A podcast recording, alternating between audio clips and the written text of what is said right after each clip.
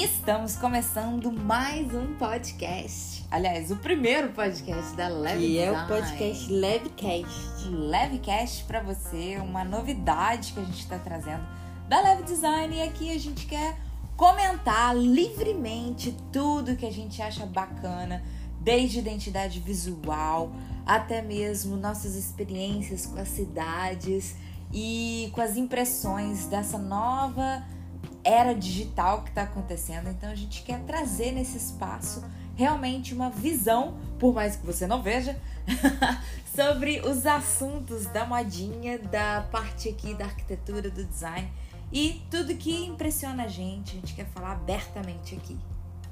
É isso aí, nada mais, nada menos do que começar com o pé direito, na verdade com os dois pés, né? Porque agora a gente está aqui em Nova York e a gente quer trazer essa visão para vocês do que a gente está vivendo aqui e fazer uns comparativos com o Brasil. Exatamente. Bom, nesse primeiro episódio, a gente já vai aqui na largada falar um pouquinho sobre a relação dos parques do Brasil versus Nova York.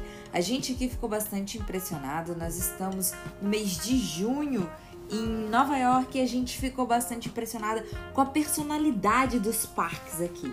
É o contrário do que as pessoas acham, não é só aquela coisa do Central Park, a gente tem outros parques que movimentam e dão bastante respiro à cidade.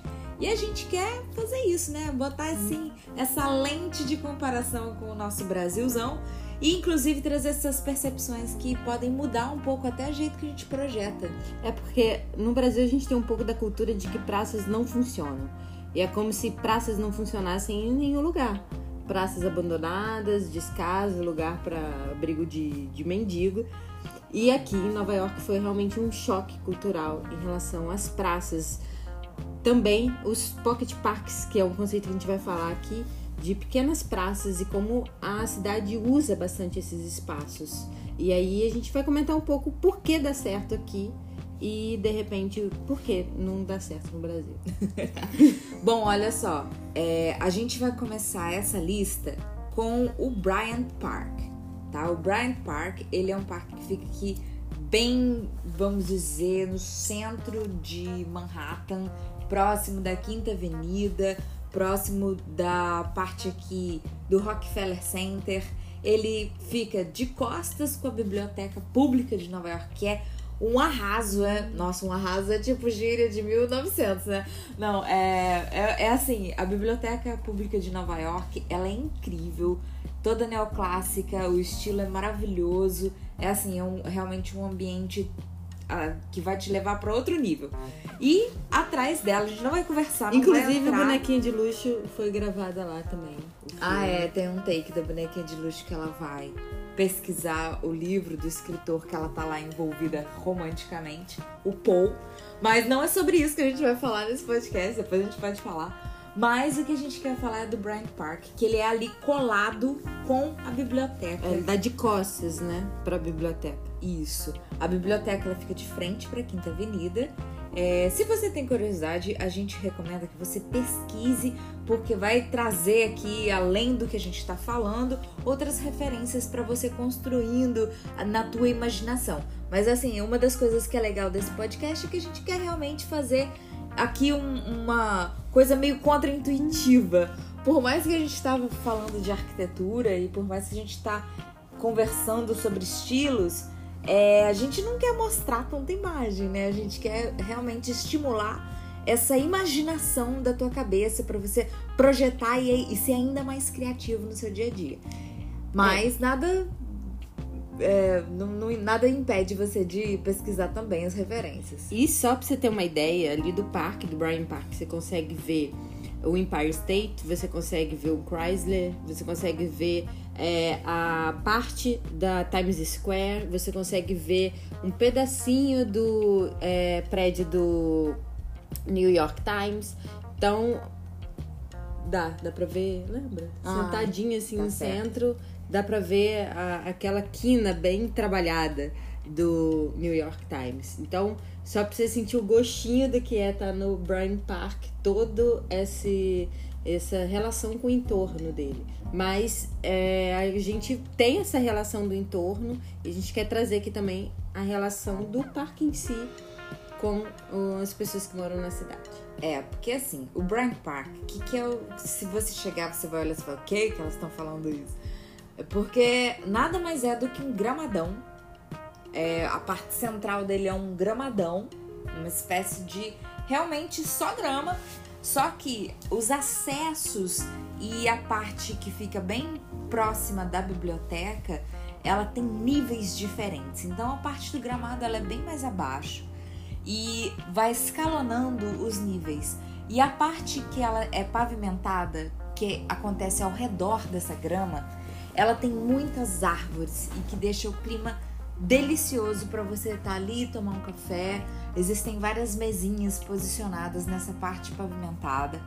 E atrás, colado à biblioteca, existem ali alguns restaurantes para você tomar um café, tomar uma água. É, então por que, que a gente acha assim que dá certo aqui, né?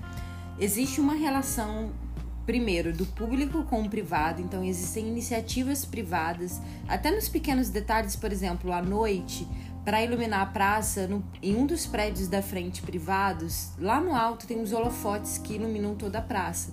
E obviamente essa conta de luz deve ser do prédio. Então, mas existe essa parceria do público privado até nisso. É, outras coisas é tem saída de metrô ali perto, existem restaurantes que foi. Não pode continuar. Existem restaurantes na própria praça, mas não é botequinho, sabe? É, parece que você tá na Europa, assim, até o, o, o clima, né?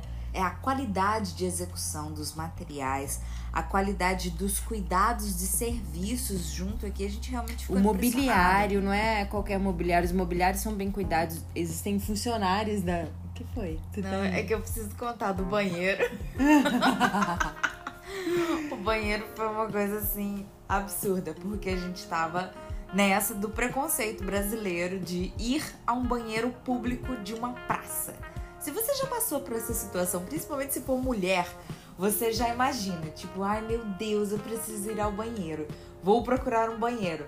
Assim, eu acho que provavelmente a última alternativa seria de você ir num banheiro público de uma praça no Brasil né? E aqui a gente falou, puxa, apertamos, precisamos ir ao banheiro. Aí a gente, poxa, o, a praça tem um banheiro. A gente perguntou no café, né? A primeira alternativa, obviamente, não foi de, de ir no banheiro público.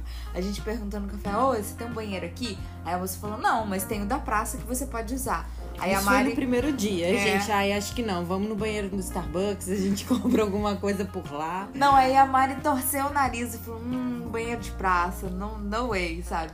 E aí depois a gente voltamos lá, mesma situação. No outro dia. É, aí a gente. Já falou, tava tudo fechado, é, já era, sei lá, papo de 11 horas da noite, a gente não tinha Starbucks como opção a mais. A gente virou e falou assim: não, vamos aqui no banheiro da praça mesmo. Aí chegamos lá. E entramos no banheiro. Cara, assim, o banheiro era muito incrível, completamente limpo. Tinha flores no banheiro, música clássica tocando enquanto você tava ali fazendo seu xixizinho. E assim, foi incrível. E uma moça auxiliando, a, é, cuidando de todo o banheiro, né? Limpando tudo. Assim, o banheiro era impecável. O banheiro era impecável. Era acho, mais limpo que banheiro privado, sério. É, de espaços, gente, restaurantes privados. A assim. gente ficou muito impressionada. E eu virei pra Carol e falei assim, cara, será que precisa pagar? Porque era muito limpo, era tipo surreal. Surreal. E ele ficava assim, a janela, a esquadria linda, mega antiga, assim, sabe? Meio fosca. E a cidade acontecendo do lado de fora. Então, até mesmo a própria arquitetura do banheiro era foda, sabe? Então, caraca, a gente ficou muito impressionada com o banheiro, assim. Eu saí que eu realmente achei que ia ter que pagar, porque. E não precisou pagar, era realmente público e era impecável.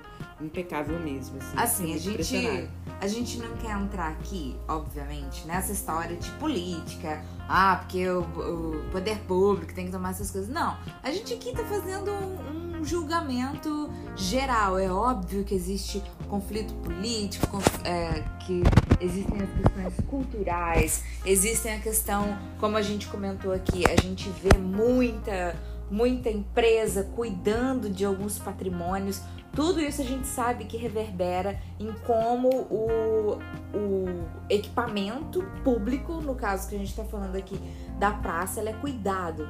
Mas assim, difere muito, sabe? A gente ficou. Quando a impressão que a gente saiu depois do banheiro, eu virei pra Mari e falei assim: Nossa, Mari, como a gente tá mal acostumado no Brasil. Mal acostumado. No sentido do mal mesmo, mal acostumado mesmo. Porque tem até uma expressão de falar, ah, a gente tá mal acostumado como uma coisa boa. Mas não, no sentido ruim mesmo. E assim, ali é, nos prédios, né, em volta, tem um. Como é que é? Aquele é food. É, whole food. Que aí você consegue ir lá fazer umas comprinhas de comida e pega e vai e faz um piquenique no parque. Aí a gente viu, tipo, no dia seguinte tinha cinema, que foi. É uma iniciativa da Netflix no verão, né? Alguns dias de junho e julho. Eles ocupam um parque e fazem uma sessão é, de algum filme deles ao ar livre. E aí todo mundo vai, leva canga, stand, assim, obviamente não é canga aqui em Nova York, né? Leva seu tapetinho e para assistir o filme. E aí a gente entrou no site do parque para ver o que mais poderia, porque tinha Feng, Feng Shui, que fala? É Taichuan. Taichuan. Não, Tai Shui. Acho que não é nem Taichuan nem Feng Shui, é outra coisa aqui. É, mas tinham vários eventos, vários... Tai Chi. Tai Chi. Tai Chi. Tinha vários eventos, tinha Broadway no parque, tinha Shakespeare, peças de Shakespeare aqui Tinha no parque. yoga. Yoga. E são atividades regulares. Por exemplo, toda terça e quinta, às 11, das 11 ao meio-dia, tem yoga, sabe? E isso é fantástico, porque você gera ali um uma conexão com o público, do público com a praça e fica sempre sendo utilizado, não fica aquele espaço abandonado. A praça ela passa a ser uma peça viva da cidade, mas isso porque ela tá num contexto que, que faz sentido. É, o contexto também é a cidade, que é bem cuidado, os prédios são bem cuidados, existem as atividades ali acontecendo, como por exemplo, você poder comer, comprar é, comidas para o seu piquenique em frente, só atravessar a rua. Então, é, é todo um contexto. Ela está inserida dentro de uma cidade que funciona. Porque a gente poderia, por exemplo, no Rio de Janeiro, ter lá a praça funcionando com várias atividades, tem restaurante, tem tudo, mas aí não tem, por exemplo, um metrô perto, ou as ruas são abandonadas, ou você não tem a segurança de passar pelas ruas para chegar até o metrô. Você não tem a segurança de deixar o seu carro na rua para estacionar para ir ali assistir, ou você não tem onde comprar a tua comida porque já tudo fechou seis da tarde. Então, também não adianta você ter uma praça funcionando sendo que a cidade não funciona. Então, aqui é como se fosse um organismo que ele para uma coisa funcionar, tudo funciona junto. Então, toda essa estrutura dá esse suporte para a praça ela brilhar, praticamente brilhar. E as coisas acontecerem, até mesmo essas iniciativas privadas, né, de da Netflix ou do prédio da frente que ilumina, enfim, é, você poder contemplar todas as vistas em volta do parque ali sentada e realmente usufruir. É, a gente está falando aqui dessa época de verão, mas não é só no verão. Assim, até no inverno eles aproveitam para fazer patinação de gelo é. no meio da praça, sabe? Então tem corrida de, de carrinho assim de tipo bate-bate. Então eles também aproveitam as estações para os temas, né? Então é realmente algo que, que realmente impressiona. Existem outros tipos de praças também, como os pocket parks, mas aqui a gente quer trazer essa referência do Bryan Park porque muita coisa acontece ali e a gente ficou realmente impressionada. Bom, é isso aí. A gente tá fazendo esse primeiro podcast. Não, é o primeiro podcast que a gente quer trazer. E é mesmo uma pílula aí pra gente ir repensando. E assim, eu acho que se a gente pode finalizar com uma reflexão aqui, né, Mari? Que o parque, você pode querer projetar ele da melhor forma possível. Você pode pensar no parque, é, falo assim, no sentido de tecnicamente da melhor forma mas você também tem que observar o contexto e as coisas que acontecem ao redor. Não adianta você ter uma planta técnica perfeita e esquecer que a cidade é um organismo vivo e que o parque ele vai ser só mais uma peça desse quebra-cabeça. Então eu acho que é mais do que a gente só exercitar a visão parcial do que a gente está projetando, mas pensar um pouco mais global pensar mais em ecossistema, pensar mais em quais atividades, que tipo de comunidade, que tipo de senso de de das pessoas junto a gente pode criar. E aí a gente passa só de ser arquiteto, aquela coisa técnica, para realmente ser alguém que vai transformar o jeito e o espaço e a maneira como as pessoas vivem. E até mesmo pensar nessa nova abordagem que a gente tem, que são as parcerias. Então a gente também vê parcerias até no público com o privado para isso tudo acontecer, para não só a praça acontecer, mas tudo que está em volta funcionar junto e aí é o famoso não tão famoso assim, mas o ganha, ganha, ganha. Todo mundo ganha. A instituição privada ganha, a pública ganha e as pessoas que vivem na cidade, até mesmo os turistas que vêm, também ganham por usar um espaço assim de qualidade. Olha, eu posso até fazer uma análise dentro disso que você trouxe. Por exemplo, a ação da Netflix no, no com essa tela de cinema ao ar livre. Primeiro, eles podem explorar isso como marketing né? E aí trazer uma atração para o público.